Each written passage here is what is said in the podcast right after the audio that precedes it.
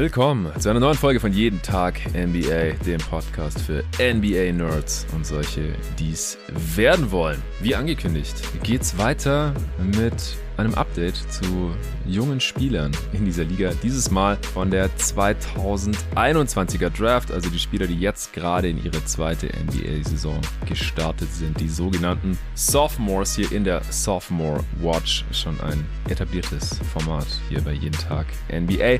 Und dafür habe ich wieder den Dude dabei, der da sonst auch immer am Start war. Und zwar den David Grutt. Hey David. Hallo, was geht? Sophomore Watch geht zum ersten Mal mit dem Jerry Engelmann zusammen. Hey Jerry. Hey. Ja, wir haben ja auch schon die letzte Folge zusammen aufgenommen. Gestern äh, ist die erschienen. Die war zu den Spielern, die im dritten Jahr in der Liga sind. 2020er Draft Class. Heute geht's weiter mit den Zweitklässlern. Auch eine sehr interessante Klasse. Ich würde sagen, vor allem in der Spitze deutlich talentierter und die haben auch entsprechend mehr Hype erfahren als die 2020er Class. Hier natürlich der riesige Disclaimer. Die haben gerade mal eine NBA-Saison gespielt und äh, da kann es natürlich noch in verschiedenste Richtungen gehen, aber trotzdem ist es auch zu diesem Zeitpunkt schon interessant, mal zu gucken, was bisher geht in diesen paar wenige Spielen, fünf, sechs, sieben Spielen der Saison 2022-23. Wir versuchen wieder in ungefähr einer Stunde durch zu sein, wie auch schon beim letzten Pod. Der äh, heutige Sponsor ist mal wieder Löwenanteil. Da gibt's irgendwann circa in der Mitte dieses Podcasts kurz Werbung. Bevor wir gleich über Kate Cunningham, Jalen Green, Evan Mobley, äh, Scotty Barnes, Kuminga, Franz Wagner und Co. sprechen, müssen wir über den zwölften Pick der Draft 2021 sprechen. Joshua Primo. Der eine oder andere hat es vielleicht schon mitbekommen.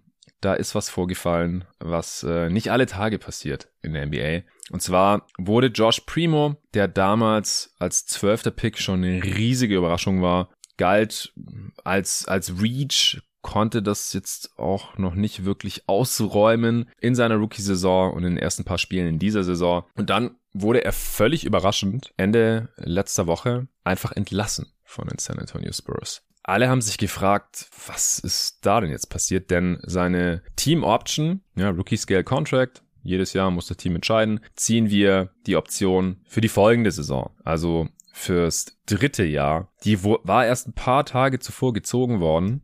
Und dann entlassen die Spurs ihn auf einmal. Und so schlecht hat er jetzt auch nicht gespielt gehabt. Also es konnte unmöglich spielerische Gründe haben oder irgendwelche Salary Cap vertraglichen Gründe. Und dann ging natürlich die Spekulation los. Was ist da passiert? Was hat der jetzt verbrochen? Und Spekulation finde ich da immer sehr schwierig. Ich habe mich doch überhaupt nicht dran beteiligt dann. Es ging bis so weit, dass er in einen Mord verstrickt gewesen sein soll und solche Sachen, was jetzt letztendlich nicht äh, bestätigt wurde. Dann kam ein Statement von ihm selbst, dass er sich in ja, psychotherapeutische Behandlung befinde, weiterhin äh, an sich arbeite und äh, er hofft, dass er dann irgendwann Menschen, die in einer ähnlichen Situation sind, auch helfen könne und dass er um Privatsphäre äh, bitte. Ja, dann erstmal alle so, okay, heftig, aber das kann ja nicht die ganze Wahrheit sein. Also es wurde dann auch direkt in Zweifel gestellt, ob das überhaupt die Wahrheit sei. Das konnte ich auch wiederum nie, überhaupt nicht nachvollziehen. Aber dass da noch irgendwas fehlt an essentiellen Informationen, das war auch klar. Das kam dann gestern, wurde von ESPN enthüllt, dass Josh Primo sich einfach total verwerflich äh, verhalten hatte. Und zwar hatte er sich wohl wiederholt entblößt vor Frauen.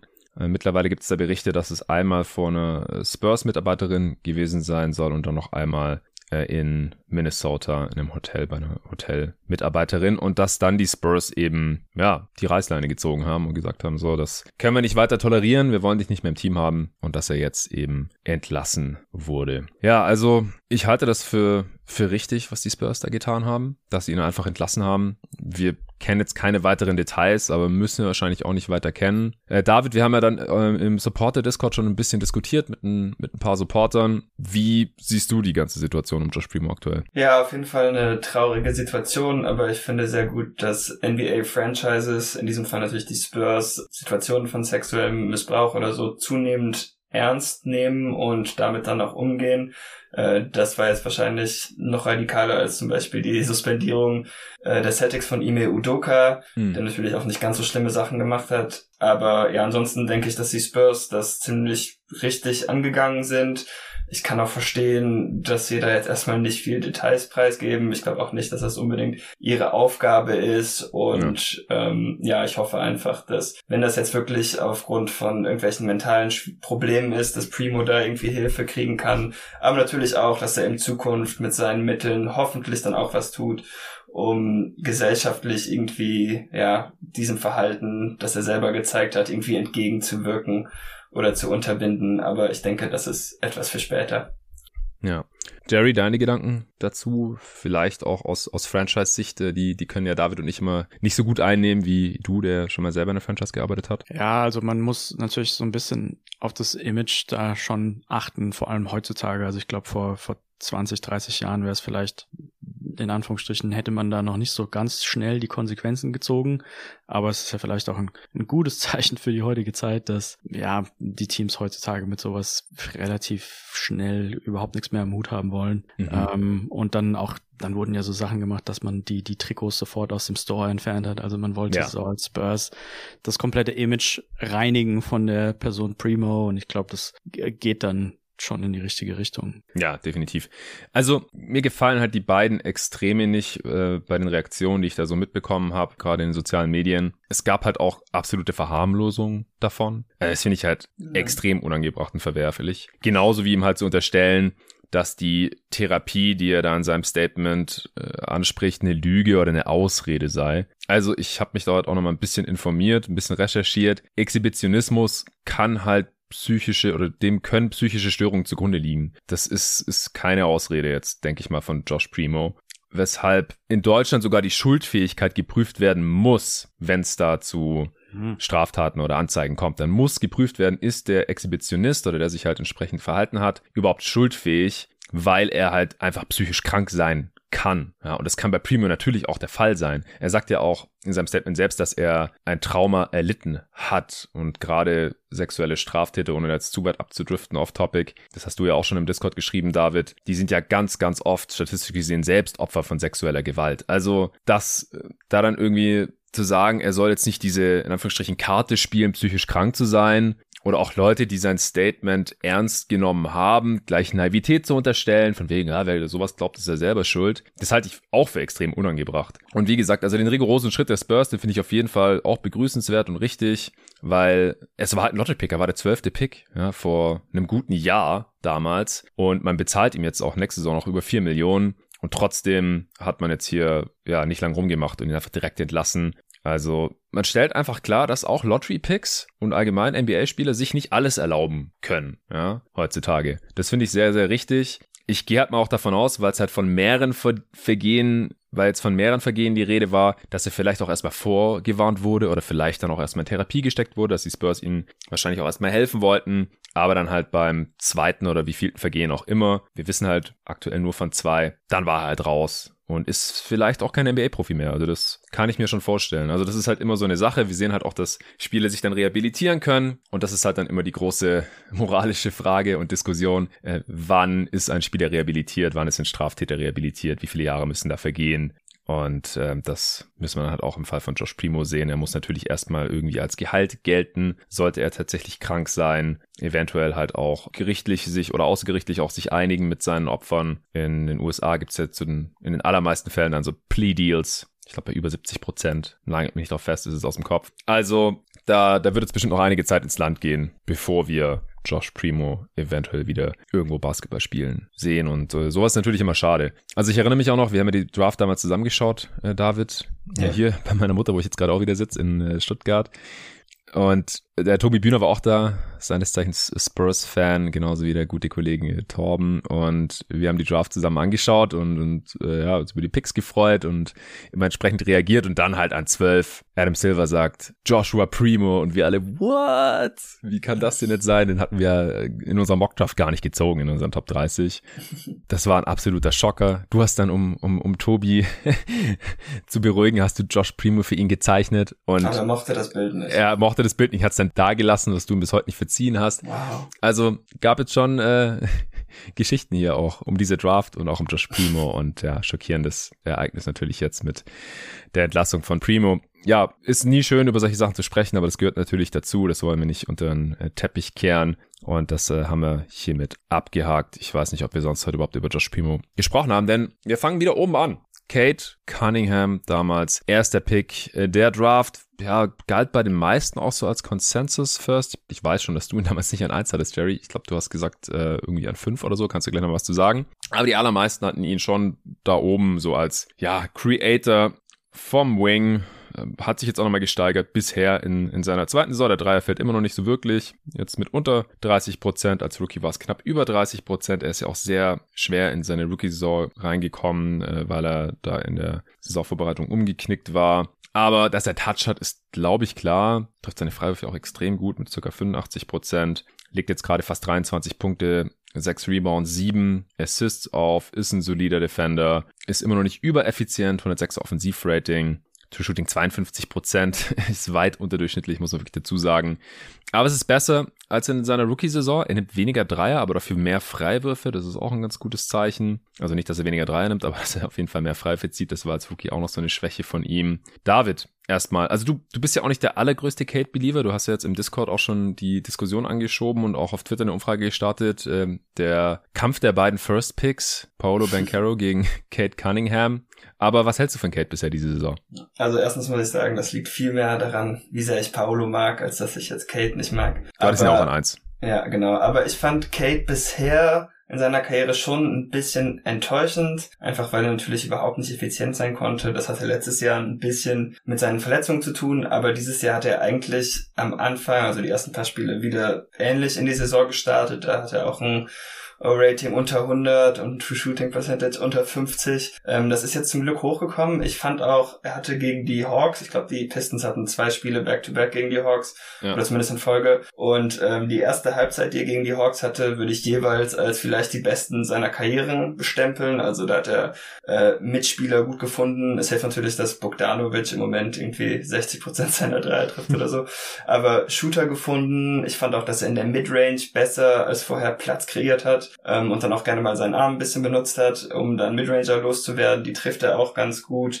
Von der Dreilinie fällt es noch nicht so, aber das kann natürlich noch kommen. Ähm, defensiv bin ich jetzt auch noch nicht so ganz beeindruckt von ihm. Da habe ich mir schon mehr erhofft. Und eins meiner Ärgernisse stammte auch daher, dass ich einfach dachte, und das ist bei mehreren Spielern dieser Draft Class, dass er größer war. Ähm, irgendwie waren da die ganzen Werte wegen Corona und so noch irgendwie so ja, nicht so ganz richtig, aber mhm. ich würde trotzdem nach wie vor davon ausgehen, dass er, wenn nicht der Beste, zumindest mal ein Top-3-Spieler seiner Klasse wird. Und es ist ja auch schön, dass man jetzt endlich mal Verbesserungen von ihm sehen kann. Jerry, siehst du ihn auch in der Top 3 seiner Class?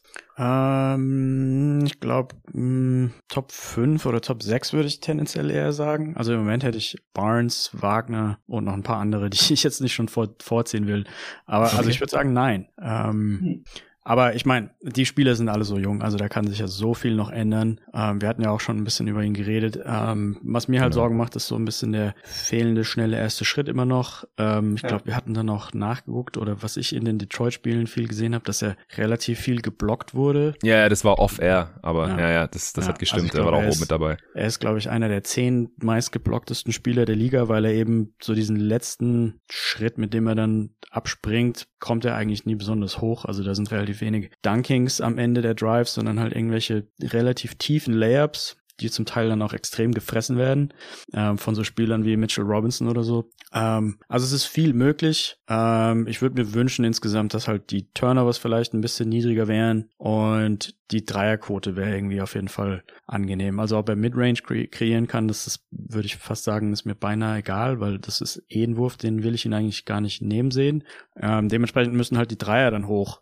Und ja, das ist halt auch in Detroit immer relativ schwer zu beurteilen, weil die ja relativ viele Spiele ziemlich weit hinten liegen und ob dann die Defense immer alles gibt und so weiter. Naja, muss man im Auge behalten. Ähm, Im Moment bin ich nicht völlig überzeugt, aber ja, wie gesagt, viel möglich.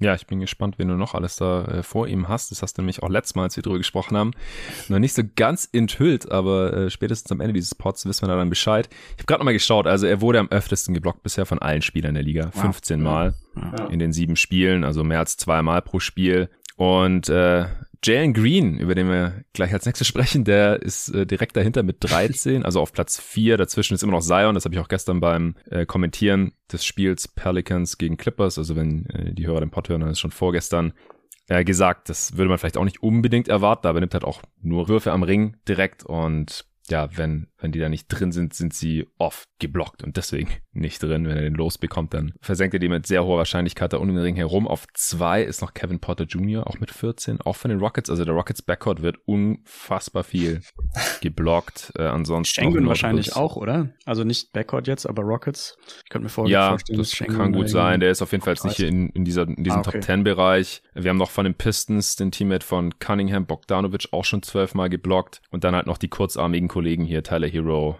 Trey Young, Desmond Bain. Die sind da auch alle noch in der Top 10 drin. CJ McCollum hat auch nicht die längsten Arme, ist auch mit drin. Und hey, Luka Doncic schon neunmal geblockt. Ja, das als kurzer Exkurs ich glaube, ähm, reicht wahrscheinlich auch schon zu Kate Cunningham. Ja, ich hätte noch ein Ding vielleicht. Bitte. Ähm, weil das mit der Athletik, das macht mir bei ihm auch Sorgen und die Turnover liegen meiner Meinung nach auch einfach daran, dass sein Handle nicht ganz so tight ist, wie man es für jemand, der jetzt auch dadurch, dass er keine Forward-Größe hat, ähm, Guard spielen muss. Dafür ist der Handle einfach nicht ganz so toll. Aber deshalb finde ich es umso wichtiger, dass er aus der Midrange effektiv wird. Denn ich glaube einfach am Korb, dass er da je so wirklich effizient wird ist einfach unwahrscheinlich und für mich ist der beste Pfad für ihn und wie gesagt, der Freiwurf, ja, der macht da ein bisschen Mut, einfach um dieser wahnsinnige Pull-Up-Shooter zu werden und deshalb finde ich es auch nicht schlimm, dass er ähm, mehr in der Midrange arbeitet, weil ich am Korb einfach nicht so viel Upside sehe. Ja, der trifft ja auch bisher sehr gut aus der Midrange. Ja, On-Off sieht bei ihm auch sehr gut aus. Ähm, plus ja, 23. Aber das ist die Pistons Bench. ja, genau. Die spielen Hayes und Diallo und Joseph Hayes, ja. gleichzeitig. Ja, ja, genau. Hayes in der letzten Folge äh, besprochen. Das äh, erklärt dann beide Werte hier so ein bisschen. Und mit ihm auf dem Feld sind die Pistons auch immer noch ein, ein Minus-Team. Also die enttäuschen bisher auch eher in dieser Saison. Die hatten ja viele so als Breakout-Team gesehen, aber die haben halt jetzt schon mal zwischenzeitlich fünf Spiele in Folge verloren. Dann das letzte gegen die Warriors einigermaßen überraschend äh, gewonnen, in dem Kate ja auch ziemlich gut gespielt hat. Ja, äh, wir kommen zum zweiten Pick, Jalen Green. Ich habe ihn gerade schon erwähnt, das war auch damals bei uns in der Mock-Draft der zweite. Du warst sehr großer Fan, David, ja, mhm. G-League Ignite äh, Believer. Und eins haben wir natürlich Kate genommen gehabt. Wie gefällt er dir bisher in der NBA und jetzt auch in seinem zweiten Jahr? Ja, also die zweite Saisonhälfte letztes Jahr war ziemlich gut. Ich fand auch, dieses Jahr ist er gut in die Saison reingestartet, aber jetzt hat er wieder eine Handvoll Spiele, zwei, drei. Ähm, das sah leider wieder überhaupt nicht gut aus, weil es wieder nicht effizient. Hat äh, drei Spiele in Folge, 30 Prozent oder weniger seiner Würfe getroffen, was auch daran liegt, dass der Dreier nicht so gut gefallen ist und du hast schon von den geblockten Würfen geredet und ja, das ist einfach irgendwie so ein bisschen Problem, dass er da noch nicht so gut finisht. Ich denke, das liegt teilweise daran, dass er einfach noch nicht ganz so kräftig ist, ähm, aber auch, dass das Spacing der Rockets nicht so toll ist und ich sage es jedes Mal, wenn ich über die Rockets rede, aber ich finde es wirklich schlimm, dass Kevin Potter Jr. neben Jalen Green spielt, denn ich glaube, das ist einfach für beide nicht toll. Die brauchen einen besseren Ballverteiler neben sich, denn das ist einfach nicht das, worin sie am besten sind. Und ich kann mir nicht vorstellen, wie man eine andere Offense als dieses Your Turn, My Turn aufzieht, solange man diesen Backcourt zusammenspielt. Ähm, was sein Potenzial angeht, bin ich trotzdem noch ziemlich optimistisch, einfach weil seine Dreier gut trifft und viele nimmt. Und er hat auch eine sehr hohe Vielseitigkeit, was seinen Wurf angeht. Aber ich hätte mir gehofft, dass er dieses Jahr vielleicht schon ein bisschen mehr Kraft aufweisen könnte und vielleicht auch als Playmaker ein bisschen wächst. Aber abgesehen davon, dass ich finde, dass er seinen eigenen Abschluss im Pick and Roll besser sucht, weil er jetzt auch so anfängt, Pick and Rolls zu snaken und so, finde ich sein Playmaking leider nicht wirklich verbessert bisher. Ja, also ich bin ein bisschen enttäuscht von seinem Saisonstart bisher, nach diesen sieben Spielen halt, weil mir auch irgendwie die, die Verbesserung bisher so ein bisschen fehlt. Auch die Stats sind sehr ähnlich im Vergleich zur letzten Saison. Hau ich immer noch kurz raus. 20 äh, Punkte, 4 Rebounds, 2,3 Assists und er hat schon an Effizienz eingebüßt. Er war schon als Rookie nicht der effizienteste, eben weil er so einen schlechten Saisonstart letzte Saison hatte oder die erste Saisonhälfte halt so schlecht war. Und jetzt ist er ja schon wieder bei einem 102er Offensivrating, True Shooting unter 50 Prozent, ist immer schlecht. Er nimmt weniger Dreier, Dreierrate runter, Freiwurfrate auch runter. Also so die, die effizienteren Abschlüsse macht er bisher auf jeden Fall weniger. Usage ist ein bisschen hoch, Turnovers runter. Das ist ein, eigentlich ein gutes Zeichen, aber also statistisch macht, er noch gar keinen Sprung gemacht und Plus Minus sieht auch katastrophal aus. Also On-Off minus 19, deutlich schlechter als als Rookie. Ist auch nicht die Entwicklung, die man da sehen will. Ist jetzt natürlich auch noch viel Rauschen dabei. Jerry, kannst du das ein bisschen einordnen. Was hältst du von Jalen Green? Ich, ich habe keine Ahnung. Ich glaube, über den haben wir noch gar nicht gesprochen bisher. Ich weiß jetzt auch nicht, ob du ihn über Kate hast, aber mein Gefühl ist so ein bisschen eher nicht, oder? Ähm, also ich hätte ihn damals über Kate gehabt. Okay. Tatsächlich. Ähm, ich muss dazu sagen, ich bin insgesamt überhaupt kein Believer in diese ganzen G-League-Spiele. Also der, der einzige, der mich da so ein bisschen positiv überrascht hat, ist ähm, Kuminga und alle anderen. Ich finde einfach vom System her sind da, glaube ich, schon extrem große Fragezeichen, weil man sich halt mal überlegen muss, welche Leute denn überhaupt lieber in die G-League gehen als äh, aufs College. Aha. Ähm, und ich glaube, da sind dann so ein paar nicht nur Basketball-IQ, sondern auch Gesamt-IQ, allgemeiner IQ-Problemzonen eventuell das musst du jetzt ein bisschen ausführen. Ist auch interessant, weil wir David einen G-League Ignite Fan hier im Pod haben. Wow, einfach mein Lieblingsteam geslandert. Boah, da, ja, okay, da, da raten jetzt wahrscheinlich gleich zwei Meinungen aneinander, weil ich finde. Ja, let's go.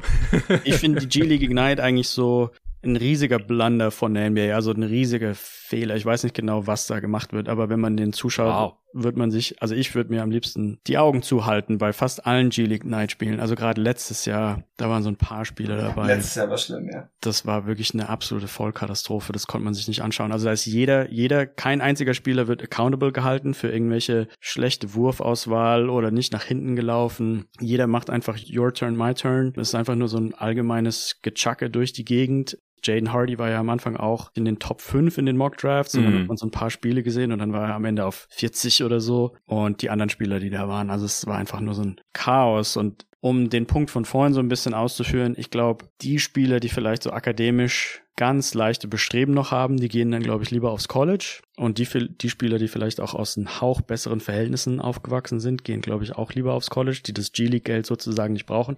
Mhm. Nichts davon ist jetzt unbedingt deren eigene Schuld. Ich meine, manchmal wächst man halt in schlechteren Verhältnissen auf. Ja, und dann nimmt man halt lieber so einen G-League-Vertrag, wo man halt mehr Geld bekommt. Ja. Ähm, aber dadurch entsteht halt so ein Selection-Bias, dass du halt gerade die Spieler aus schlechteren Verhältnissen und mit vielleicht überhaupt gar keinen akademischen Bestrebungen siehst du dann halt in der G-League und so ähnlich spielen die dann halt leider auch Basketball.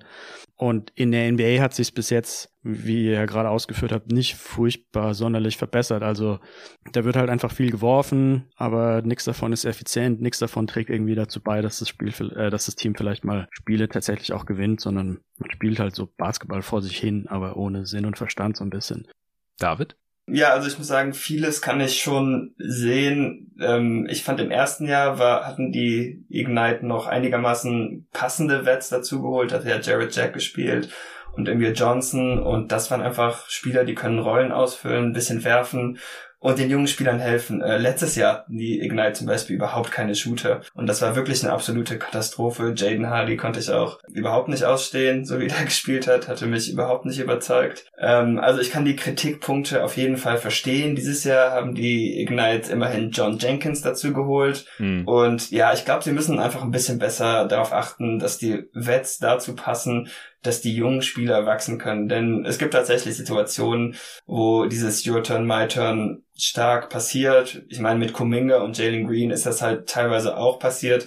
Aber ich fand in der G-League Bubble hat das eigentlich alles doch noch so gut zusammengepasst. Na gut, ganz ehrlich, wenn man sieht, wie Jalen Green und Kuminga im Moment spielen, kann ich jetzt auf jeden Fall nicht die Kritik von der Hand weisen, denn es ist ja schon so, dass da ein bisschen äh, gechuckt wird und wenig für andere aufbereitet wird. Also in dem Sinne verstehe ich's. Trotzdem ist es ein Experiment, was mir persönlich zumindest soweit Spaß macht. Zwei Mini-Stories, die vielleicht ein bisschen lustig sind, auch wenn wir wenig Zeit haben. Mhm. Aber mit den Mavericks-Leuten, es gab ja einen Michael Foster Jr., der auch dort gespielt hat, der am mhm. Anfang auch in den Mocks so oft 55 war und ich glaube, ein Mavericks-Mitarbeiter und ich, wir haben uns drei Minuten Tape von ihm angeguckt und haben beide sofort gesagt, das ist der schlechteste Spieler, den wir je, je auf Tape gesehen haben. Also es war so katastrophal, was wir da teilweise gesehen haben. Und von Bochamp kann ich mich sehr gut an einen Fastbreak-Dunk erinnern, wo er weit vor dem anderen Spieler ist und eigentlich einen, also einen, einen Highlight-Dunk machen will, einen Windmill-Dunk machen will und der macht dann aber die Windmill-Bewegung genau in die Richtung von dem Verteidiger. Also der Verteidiger ist eigentlich zwei, drei Meter weg, aber er macht eben diese Bewegung so, dass es ist im Grunde genommen der einzige Dunking, der überhaupt von jemand blockbar ist, der so weit hinter ihm ist.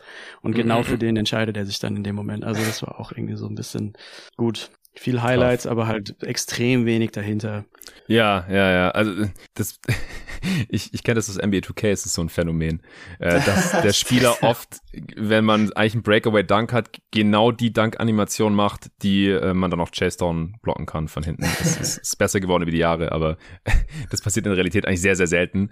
Aber äh, Bochamp hat es irgendwie hinbekommen. Michael Foster Jr. übrigens mit einem Two-Way aktuell bei den oh, Philadelphia. Ja. Hatte mich auch schockiert dass gerade Daryl Morey sich den nimmt, weil ich fand den auch sehr schlecht in der G-League. Ja, ist halt ein 6'8, 250 Pound Wing, der 19 Jahre Na, alt ist. Na, Moment, Wing ist, Moment, ist ein 6'8 Center. Ja. Das ist ja ganz traurig.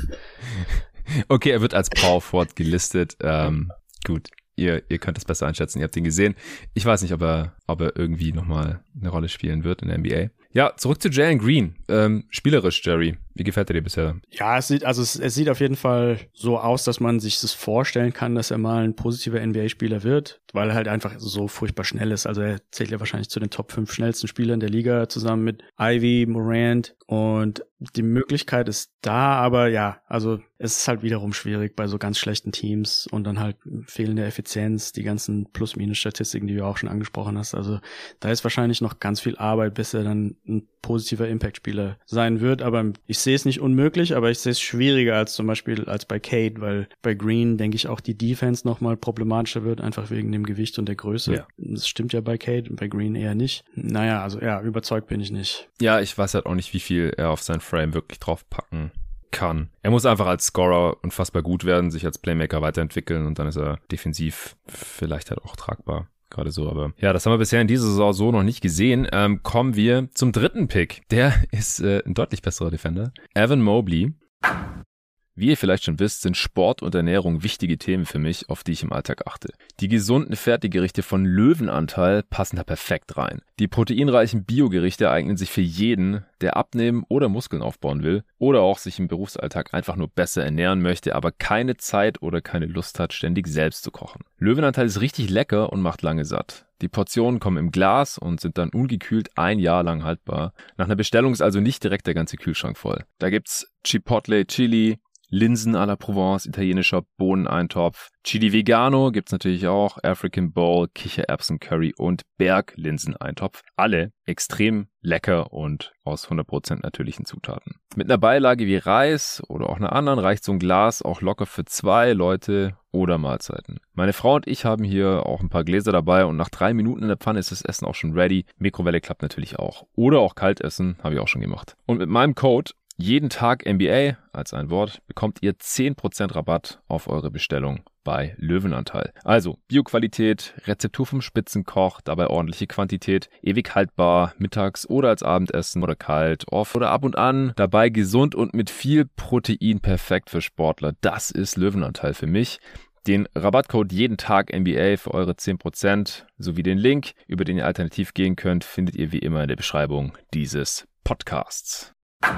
Evan Mobley, der hat leider die Saisonberatung verletzt ausgesetzt und hatte jetzt auch äh, einen relativ holprigen Start in die Saison, leider. Ich habe vorgestern, wie im gestrigen Pod schon erwähnt, äh, die zweite Halbzeit von äh, Cavs Knicks angeschaut und da hat er defensiv halt wieder einen unfassbaren Impact gehabt. In der zweiten Halbzeit dann auch das Game geclosed auf der 5. Da hat Bickerstaff tatsächlich dann allen rausgenommen hat mit Love und Mobley auf den großen Positionen und dann noch Dean Wade mit dem Frontcourt geclosed. Ähm, das, das war echt beeindruckend. Offensiv ist er noch nicht ganz auf der Höhe, beziehungsweise er hat jetzt nicht den Entwicklungsschritt gemacht, den ich mir zumindest auch erhofft hatte für seine zweite Saison, aber es sind jetzt halt auch erst sechs Spiele. Also da, da bewegt er sich eigentlich noch auf dem Niveau, der letzten Saison. Und äh, ich dachte halt, dass da vielleicht schon noch ein bisschen mehr geht Richtung Creation, Self-Creation, dass sein Wurf vielleicht besser aussieht, noch ein bisschen besser fällt. Er allgemein auch von der Ankunft von Donovan Mitchell profitieren kann. Muss dazu sagen, dass Garland, der jetzt auch schon einige Spiele ausgefallen ist,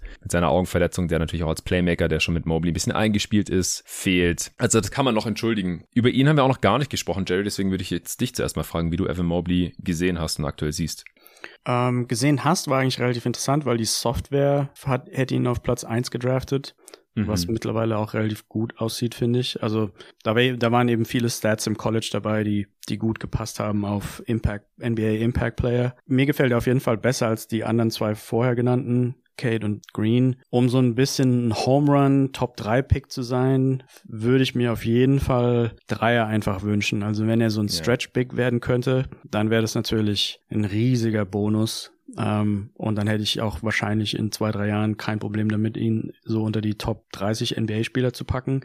Wenn er die Dreier nicht trifft, dann wird es vielleicht schon ein bisschen schwierig, weil zum Beispiel die Post-Ups funktionieren auch nicht so gut. Also da gab es ja. gerade die Woche so ein paar Clips mit ein paar Post-Ups, die richtig eklig aussahen. Dazu sind auch die Hüften so ein bisschen zu hoch, glaube ich, und einfach Core-Strength nicht so richtig da.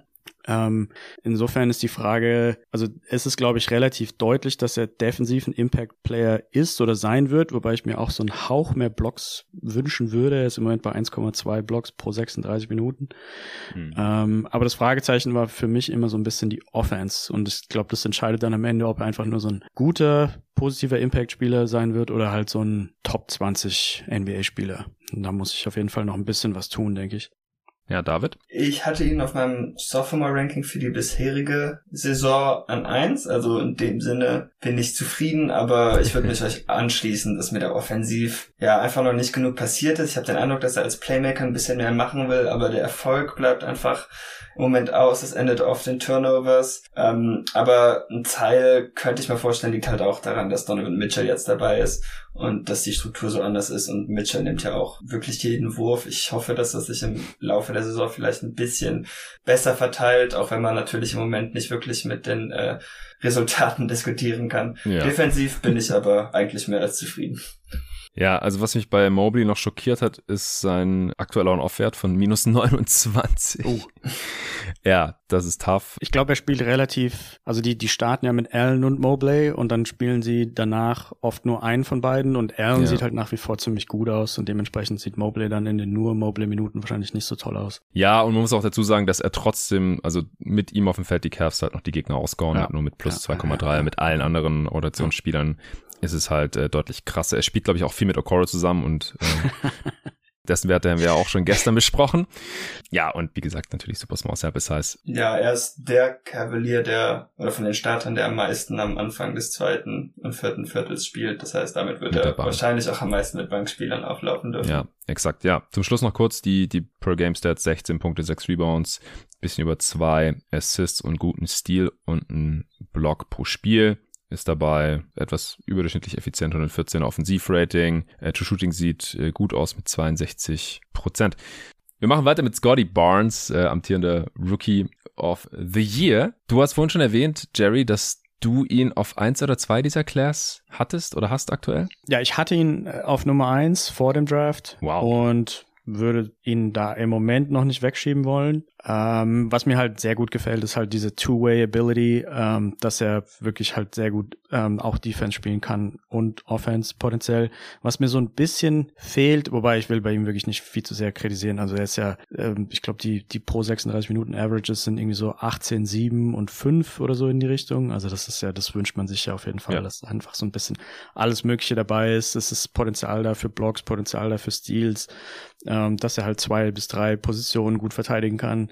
Ähm, was mich immer so ein bisschen wundert bei ihm ist die, die krasse Konstanz, die ich fast so ein Hauch irgendwie beinahe. Ich, ich würde mir wünschen, es, er hätte auch mal so ein paar Spiele dabei, wo er mal 35 Punkte macht oder so. Das fehlt bei mir irgendwie mm. bei ihm so ein bisschen. Also ich, am Ende kommt es natürlich schon auf die durchschnittlichen Statistiken an, bei fast allen Spielern. Die sind wichtiger als so die diese Ausreißer. Ja. Ähm, aber er hat er hat halt einfach selten so ein Spiel, wo man von der Boxscore her denkt, wow, das war jetzt der absolute Hammer das muss ich mir irgendwie unbedingt anschauen, sondern er hat halt ständig seine 18 und 7. Das wirkt irgendwie so, als wären da nie, nie Ausreißer dabei und es wäre einfach so ein, so ein bisschen subjektives Excitement wäre mehr da, falls die doch passieren würden. Aber aus statistischer Sicht natürlich völlig irrelevant. Ähm, und ja, sieht in meiner Meinung nach super gut aus mit der Größe, dass er halt den Ball handeln kann mit 6-9 und etc. Also ja, ein bisschen mehr Dreier wären auf jeden Fall auch nicht schlecht. Aber ich finde, es geht in die richtige Richtung. Mhm. Also Fun Fact, er macht äh, 14,4 Punkte im Schnitt und sein Season High sind 17 in den fünf Spielen. Also er hat noch nicht mal die 18 Punkte gemacht, die du gerade angesprochen hast in dieser Saison. Ja. Career High 31. Also er hat einfach nicht diese Ausreißer nach oben, die natürlich nice ja. zu sehen sind, solche Flashes, ja. wo man sich dann irgendwie ausmalen kann. Ja, vielleicht macht er irgendwann 20 Punkte im Schnitt oder sowas oder noch mehr. Kann natürlich noch kommen, aber ich verstehe auf jeden Fall hier, was du meinst. Du hast gerade gemeint, dass er dir definitiv auch sehr gut gefällt. David, du bist ja skeptischer, oder? Also, was heißt skeptisch? Ich finde seine Defense enttäuschend, einfach weil ich dachte, er könnte ähm, einer der besten Verteidiger der Klasse sein. Ich finde, im Moment hinkt der Mobley halt noch sehr weit hinterher. Ich würde ihn keinen schlechten Verteidiger nennen. Ich finde auch, er hat sich inzwischen im Scheme der Raptors, dass er sehr aggressiv ist, auch etwas besser eingefunden, ähm, dass er da wenige Fehler begeht. Aber ja, ich hatte einfach gedacht, defensiv eins bis fünf verteidigen ist vielleicht möglich, auch wenn es bei kaum jemand möglich ist. Er könnte so die Ausnahme sein. Mhm. Und ja, weiß ich nicht, da bin ich im Moment nicht so ganz von überzeugt. Ähm, genauso wie mit der Offense habe ich halt auch so die Bedenken, dass mir so ein bisschen das Konzept fehlt, wie was er machen kann, damit er jetzt wirklich so ein Top-Tier-Scorer ist. Aber im Großen und Ganzen ist er natürlich ein sehr guter Spieler, vielleicht der rundeste Spieler der Draft Class bisher und auf jeden Fall ein guter Pick von den Raptors. Ja, ich habe dem auch nichts mehr hinzuzufügen und äh, wir wollen ja noch zwei, drei Spiele hier besprechen heute. Und die äh, Zeit wird langsam knapp. Ich würde sagen, wir müssen auf jeden Fall noch über Franz sprechen. Also Jalen Sachs überspringen wir jetzt hier immer. Das war der fünfte Pick der Magic, der war in der Preseason ja schon am Knie verletzt, jetzt ist er aktuell umgeknickt und out indefinitely. An sechs Josh Giddy, aktuell auch umgeknickt. An sieben äh, Jonathan Kuminga damals, den können wir vielleicht nachher noch kurz erwähnen. Aber Franz Wagner, achter Pick der Orlando Magic gewesen. Super Rookie-Jahr gespielt, den hatten da ja dann auch viele in ihrer Top 3 beim Rookie of the Year. Ähm, bei dir im Rookie-Ranking hat er sicherlich dann auch einen hohen Platz gehabt am Ende. Wo hattest du ihn? Auf drei? Ich hatte, genau, ich hatte, ähm, letztendlich hatte ich Mobley an eins, Barnes an zwei, Franz an drei und Kate an hm. vier. Ja, okay. Auch er hat jetzt hier keinen ganz runden Start hingelegt. Er hat ja mehr Playmaking-Aufgaben bekommen jetzt hier in dieser Saison. Auch weil Markel Fultz ja nach wie vor verletzt draußen ist. Dann, wie gesagt, Sachs immer wieder angeschlagen. Sind sie da einfach ein bisschen dünn was das Guard-Playmaking angeht. Und deswegen wurde da als Franz schon so ein bisschen in diese Rolle eingeführt, was er grundsätzlich auch kann. Äh, macht auch vier Assists im Schnitt, was äh, deutlich mehr ist als als Rookie. Auf der anderen Seite, ja, ist der Sprung beim, beim Scoring jetzt ausgeblieben. Äh, macht sogar ein bisschen weniger Punkte im Schnitt als letzte Saison mit 15 1,1 und das, obwohl er mehr spielt und wie gesagt eigentlich mehr den Ball in den Händen hält. Das liegt in allererster Linie daran, dass sein Dreier bisher noch überhaupt nicht fällt. 6 von 31, 19 Prozent. Offensivrating leidet auch stark drunter, 98 Offensivrating, auch weil er viel mehr Turnovers macht, weil er eben, ja, er ist halt kein, kein gelernter Point Guard in dem Sinne. Du hast ihn vorhin auch schon erwähnt bei den Spielern, die du vor Kate hattest, äh, Jerry. Hast du den Top 2, Top 3, Top 4? Ähm, also ich muss natürlich auch, ich stimme dir da völlig zu, dass diese Saison sieht auf jeden Fall sehr hässlich aus, vor allem mit der Dreierquote natürlich die insgesamt True Shooting Effizienz. Hm, ich würde es vielleicht mal außen vornehmen ja. und diese sieben Spiele jetzt nicht unbedingt mit reinberechnen, wobei gerade in diesen sieben Spielen ja oder in den letzten drei Kate sehr gut aussah und Wagner halt gar nicht. Ähm, aber so am Ende letzter Saison hätte ich auch eigentlich lieber Wagner vorgezogen. Ähm, ich denke, da ist einfach mehr defensive Upside, einfach mit der, mit der Größe 6-9.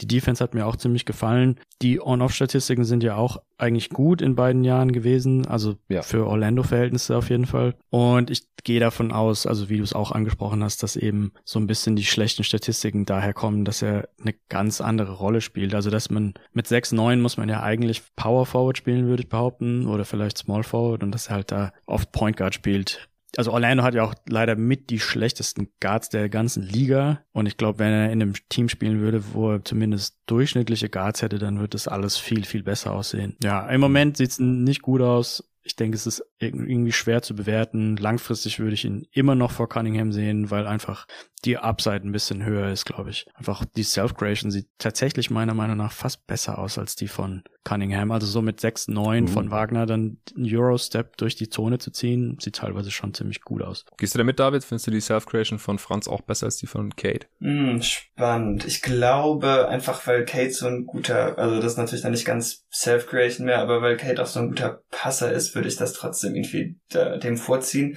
Aber ähm, wo Franz jetzt auch schon seit Eurobasket sich sehr entwickelt hat, ist mit diesem einbeinigen Dirk Fadeaway. Der fällt, glaube ich, ganz gut. Auch jetzt in dieser Saison hatte ich den Eindruck. Äh, was ich auch fand als Finisher, auch wenn er jetzt dieses Jahr auch nicht so super gut, na, stimmt nicht, ist bei 68 Prozent fast. Ähm, gegen Evan Mobley hatte der letzte Woche ein paar sehr starke Finishes. Also Mobley kam einfach nicht dran und hatte auch so halb Floater, halb Running Hooks ein paar Mal über ihn getroffen. Ähm, ich kann mir halt schon vorstellen, dass seine Undeniability halt quasi aufgrund seiner Größe etwas höher ist, denn ja, es mhm. gibt einfach nicht viele Spieler, da kann man halt nichts machen, wenn man nicht drankommt. Ja. Ja. Ja, ansonsten, du, du schaust ja wahrscheinlich auch viel Magic, äh, damit du ja. Paolo bei Caro genießen kannst. Genau, ja, also ich bin auch ein bisschen bisschen enttäuscht von Franz diese Saison. Ansonsten bis auf so ein paar Flashes, die er gezeigt hat. Aber die Rolle ist halt auch wirklich ein bisschen undankbar. Paulo Bencaro, Franz Wagner, Pick and Rolls, eigentlich egal, ob wer da poppt, rollt oder ob es richtige Screens oder Ghost Screens sind, sind im Moment mit meine Lieblingsspielzüge der gesamten Liga. Also er macht auf jeden Fall trotzdem noch fleißig Spaß. Ja, ich denke, das reicht dann auch zu Franz. Ich würde sagen, wir können es jetzt ein bisschen öffnen über wen möchtest du denn als nächstes sprechen, Jerry? Uh, also ich finde auf jeden Fall Alperen Shengun immer noch sehr spannend, war ja auch schon vor dem Draft extrem spannend. Ich glaube, alle Leute, die so ein ähm, Draft-Model rausgebracht haben, was europäische Spiele mit reinberechnet hat, hatten Shengun in den Top 3, glaube ich, damals sogar. Ja, ja, also stimmt. Furchtbar weit oben. Also die Statistiken waren auch einfach extrem stark. Ja also die, die Angst war so ein bisschen die Nichtfähigkeit im Raum zu verteidigen. Ich glaube, das ist immer noch bis zum relativ großen Grad da. Also so Pick mhm. and Roll Verteidigung sieht jetzt nicht furchtbar Elite aus, denke ich, kann man schon so ausdrücken. Aber offensiv sieht's doch ziemlich gut aus, würde ich sagen. Also so gerade so Up and Under, Pump Fakes, so Fußarbeit unterm Korb. Also da würde ich ihn beinahe schon in die Top 5 der Liga stecken, glaube ich, zusammen mit, zusammen mit Jokic. Also einfach von den, von den Timings, von den Fakes etc. Und das sieht teilweise echt gut anzusehen aus. Pro 36 Minuten hat er auch, glaube ich, ähm, 22 Punkte mit 60% True Shooting und irgendwie auch 15 Rebounds. Davon sind sechs oder irgendwie sowas in der Richtung offensiv. Also wenn er mal unterm Korb ist oder in der Nähe ist, dann wird's extrem schwierig für die Gegner. Und offensiv sieht er auf jeden Fall gut aus, auch wenn er so ein Oldschool Center ist, die ja heutzutage eigentlich gar nicht mehr so viel zu melden haben. Und ja, die Frage wird natürlich immer noch die Defense bleiben. Aber dafür, dass er nicht so furchtbar weit oben gepickt wurde, sieht's glaube ich, ganz gut aus. Ja, ja, das auf jeden Fall. Also auch er ist halt so ein Spieler, der mit der defensiv tragbar bleibt. Also allein schon in der Regular Season im Winning Team würde ich sagen. Muss er offensiv einfach unfassbar gut sein. Ich finde diesen Jokic-Vergleich immer sehr lazy, weil er halt ein, ja, so ein bisschen groundbound, äh, weißer, hm. europäischer hm. Center ja, ja. ist. Die Assists sind ja, diese Assists sind ja auch nicht annähernd da. Nee, ach, niemand, niemand ist der Playmaker, der Jokic ist. Ja. ja. Genau, er ist auch kleiner als Jokic. Er macht nur ein Assist pro Spiel dieses diese Saison. Das ist echt ja. äh, wenig. Er spielt nur 25 Minuten. Ich hätte eigentlich mehr erwartet, nachdem Wood ja jetzt weg ist, aber er durfte ja auch drei Spiele nicht starten, weil er aus irgendwelchen Gründen Bruno Fernando starten musste. Und jetzt hey, den zweiten. Bruno Fernando. Ja, ja, ich weiß, David, du bist, äh, bist immer noch belieber. auch krass, dass der immer noch in der Liga ist und jetzt auch noch start, ja. startet ist bei den Rockets. Aber gut, Punkt für dich. Ähm, ja, er macht 15, 10, im Schnitt vier Offensivrebounds pro Spiel äh, sind das tatsächlich, du hast es gerade schon angesprochen. Er ist unfassbar effizient mit über einem 120er Offensivrating, aber er könnte halt noch effizienter sein, wenn der Dreier besser fallen würde, wenn die Freiwürfe besser fallen würden. Und ähm, auch als Playmaker würde da wahrscheinlich noch mehr gehen, damit, damit er dann halt auch wirklich langfristig ein Winning Player sein kann, würde ich sagen. Also on-off sieht bei ihm gut aus, ne? plus vier. Auf dem Feld mit ihm läuft es trotzdem schlecht, weil es halt die Rockets sind. Er will ich jetzt auch nicht überbewerten. Äh, David, wir waren damals ja beide relativ kritisch, was Schengen angeht. Wir haben ihn erst an 24 in unserem Mockdraft genommen. Ja. Ähm, Vollständigkeit aber übrigens, weil wir jetzt ein paar Mal nicht dazu gesagt haben, Barnes haben wir an sieben genommen, Franz an zehn. Ja, äh, Schengen, paar Worte noch von dir zu ihm? Ähm, ja, nicht sonderlich viel. Ich sehe seine Defense leider jetzt auch nicht besser als vorher. Ähm, aber ein Grund, um ihn höher zu ziehen, als wir es damals getan hatten, war oder ist wahrscheinlich, dass er offensiv ja schon wirklich gut funktioniert. Um die Assist-Zahlen würde ich mir jetzt auch keine Sorgen machen. Ich denke, das ist eher das Mitspielermaterial, dass das bisher nicht so gepasst hat. Das wird sicherlich noch kommen, entweder weil sie ihre Würfe besser treffen oder weil er hoffentlich irgendwann mit besseren Aufballspielern auch im Sinne von Cuts oder so spielen wird. Mm, ähm, dann kann er da bestimmt auch noch mehr Wert bringen. Aber ja, defensiv ist leider nicht viel besser als vorher.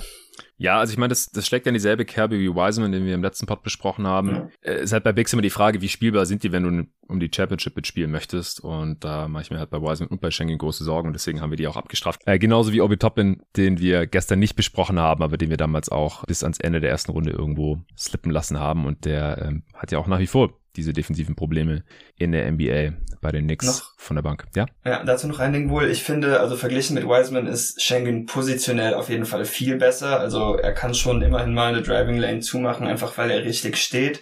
Und das ist wohl etwas, muss man sagen. Er spielt natürlich nicht mit Spielern, die auch nur irgendwen vor sich halten können.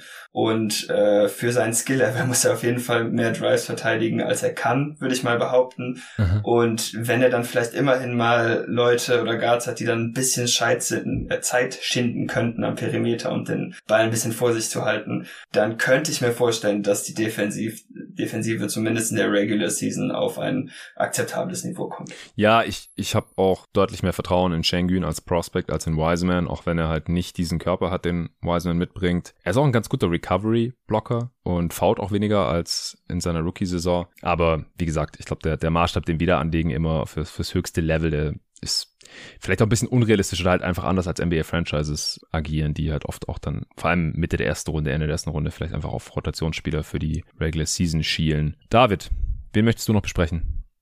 Ähm, Bones Highland vielleicht, eine etwas komische Saison.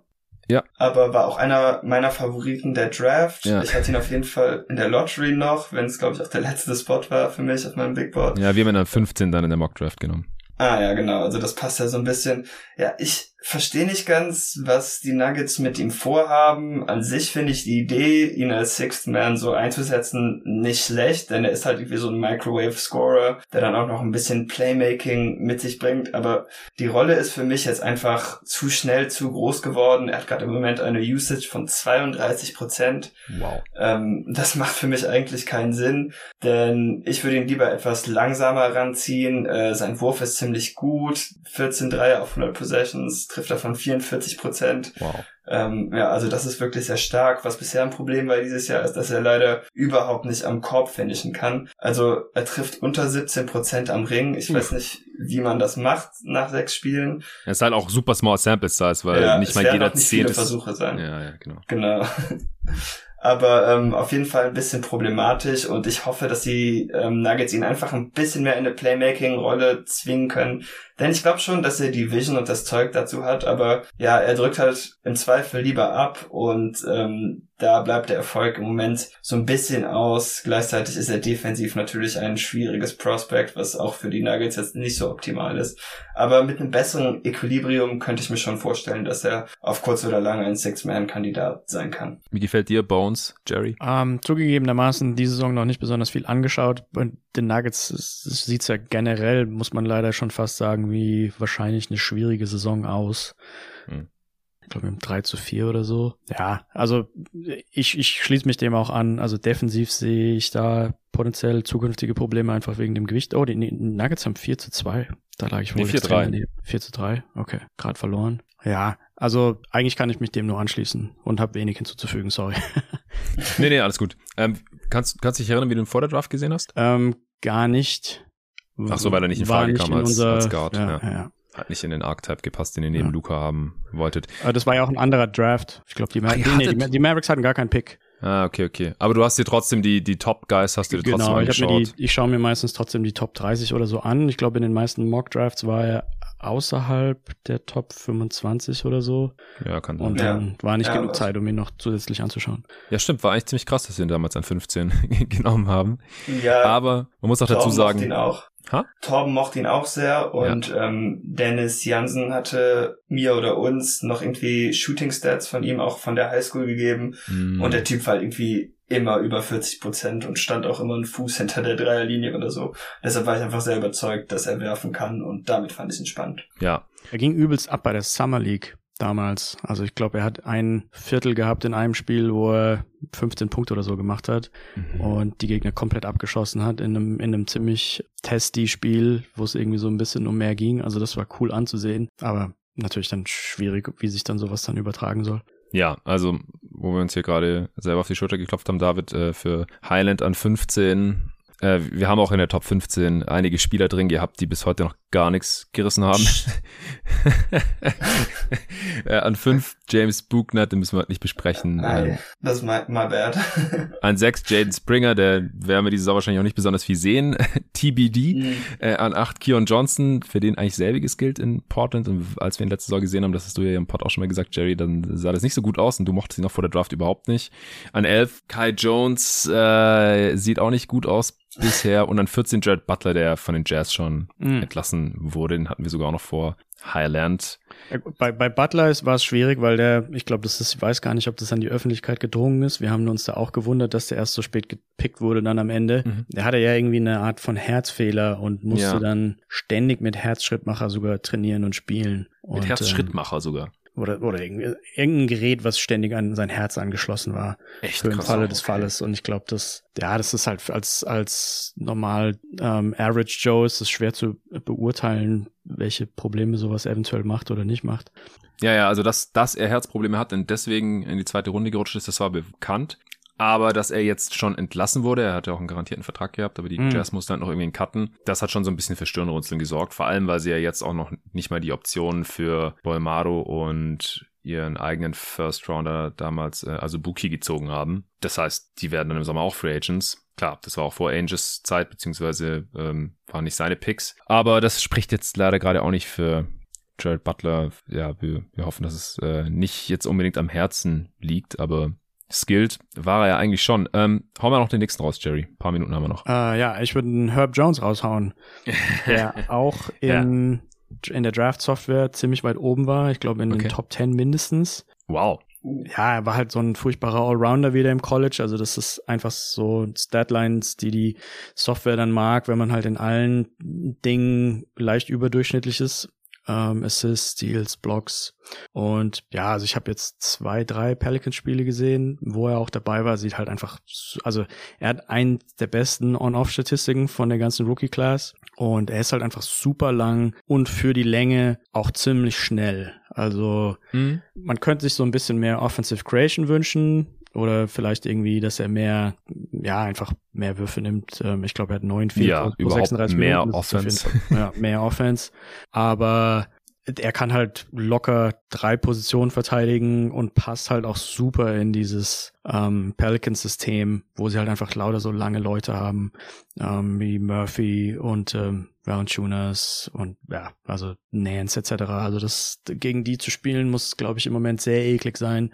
Und ich kann mir gut vorstellen, dass, dass es so ein bisschen andersrum ist. Also quasi so ein bisschen das Gegenteil von, von Green, dass vielleicht der, der Eye-Test eventuell gar nicht so toll aussieht, weil halt eben offensiv relativ wenig passiert, aber dass halt die Plus-Minus-Statistiken weiterhin ziemlich positiv bleiben, weil er halt eben viele Dinge macht, die halt zum, zum Sieg mit beitragen. Und wenn es einfach nur stabile, normale Defense ist, ja, genau, äh, on-off von plus 24 jetzt gerade, aber nur 95 Minuten gespielt, weil er sich da irgendwie leicht am Knie verletzt hat, hat deswegen auch nicht gegen die Clippers mitgespielt bei dem Spiel, das äh, Luca und ich kommentiert haben, leider. Äh, bin mittlerweile auch großer Fan von. Herb Jones ist auch einer der wenigen Rookies, äh, der schon einen positiven On-Off-Wert hatte. Das sieht man wirklich relativ selten. Also es ist einfach normal, dass Teams mit Rookies auf dem Feld schlechter spielen.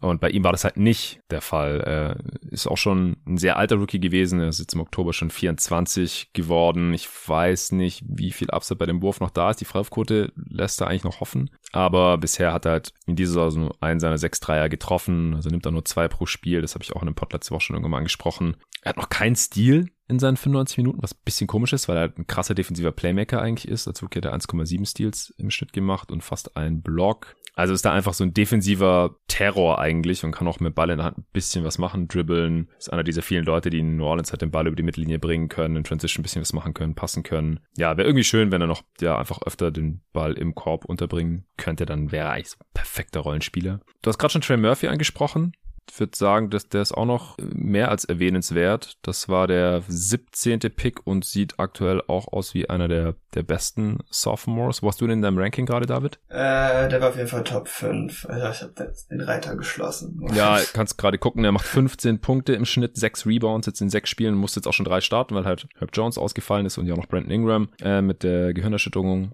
er trifft einfach unfassbar gut gerade. Die Stats werden dann noch ein bisschen geboostet von dem 8 von 8 aus dem Feldspiel äh, gegen die Dallas Mavericks, die sie ja geschlagen haben, ohne Zion Ingram und eben Herb Jones. Trifft gerade über 50 Prozent seiner Dreier. Also bei ihm ist echt so auch gewesen, als wir das Spiel kommentiert haben, offener Dreier von Murphy und wenn der nicht drin ist, dann, dann wundert man sich schon fast. Man erwartet einfach, dass der jeden reinhaut. 134er Offensivrating, also viel, viel höherer Output auch als letzte Saison, also Punkte pro Spiel verdreifacht, Spielzeit mehr als verdoppelt auf fast 32 Minuten pro Spiel. Und er ist einfach super lang, trotzdem beweglich. Äh, 6'9, hat auch so Putback Slam und ähm, ja, ist defensiv auf jeden Fall auch ein Hindernis. Also du hast, wie du es gerade schon so schön gesagt hast, Jerry, er passt einfach gut rein äh, in dieses Team. Äh, mit seiner Länge kann es den Gegnern auf jeden Fall schon erschweren. Hast du noch was zu den Pelicans Guys zu sagen, David? Oder willst du noch irgendjemand anderen raushauen? Ne, muss keinen anderen mehr eigentlich. Also zu Herb Jones wollte ich noch sagen, ähm, für mich auch einfach einer der besten Spieler der Klasse bisher. Ich hatte ihn auch letztes Jahr am Ende an fünf, ohne Zweifel, obwohl die Offense halt noch nicht so wirklich gegeben ist.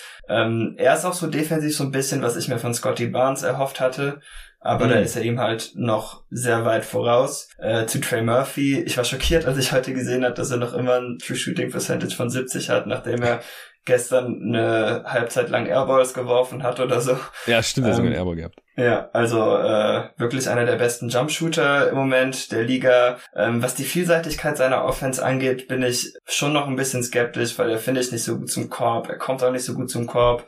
Er ist auch nicht so stark, aber ich meine, wenn man so einen Jumpshot hat, ähm, dann ist das zumindest als Rollenspieler auch überhaupt nicht so schlimm. Ja. Ja, Jerry, noch, noch irgendwas, irgendein Honorable Mention, noch irgendwen, den du kurz raushauen möchtest. Aber ansonsten, wie gesagt, äh, werden wir nicht letztes Mal auch über die Softs gesprochen haben. Ich finde es interessant, also ich, zwei ganz kurze Punkte, ich versuche sie wirklich mhm. ganz kurz zu umreißen. Ich finde es so ein bisschen interessant bei Sachs und Giddy, dass, dass die jetzt schon auch schon wieder verletzt sind und auch letzte Saison schon relativ wenig Spiele gespielt haben. Also da muss man, glaube ich, ein Auge drauf haben, mhm. ob das irgendwie sich durch die Karriere vielleicht bei beiden durchzieht. Und was ich auch interessant finde, ist, dass die Spieler, die so ein bisschen als Reach angesehen wurden, und da würde ich jetzt Zaire Williams und Primo reinstecken, dass die auch tatsächlich sich bisher eigentlich eher auch als Reach entpuppt haben. Also da, da lagen die Mocks, glaube ich, ein bisschen korrekter als dann tatsächlich die endgültigen Picks. Ich weiß nicht, ob du jetzt gerade noch ein Fass aufgemacht hast hier mit David, der Zaire Williams Fanboy ist und gerade verletzt ist. Der also ich muss sagen, ich, ich fand ihn auch besser als erwartet. Das gebe ich auf jeden Fall zu letzte Saison. Okay. Aber dass er jetzt sechs Wochen nicht spielen kann mit Patella-Entzündung, äh, ist auf jeden Fall für mich ein relativ, relativ schlechtes Zeichen.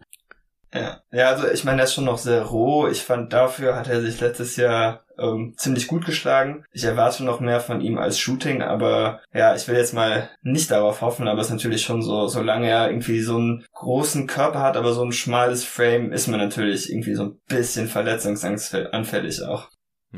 Okay, ich würde sagen, wir belassen es jetzt äh, dabei für heute. Vielen Dank euch beiden, hat wieder richtig viel Bock gemacht.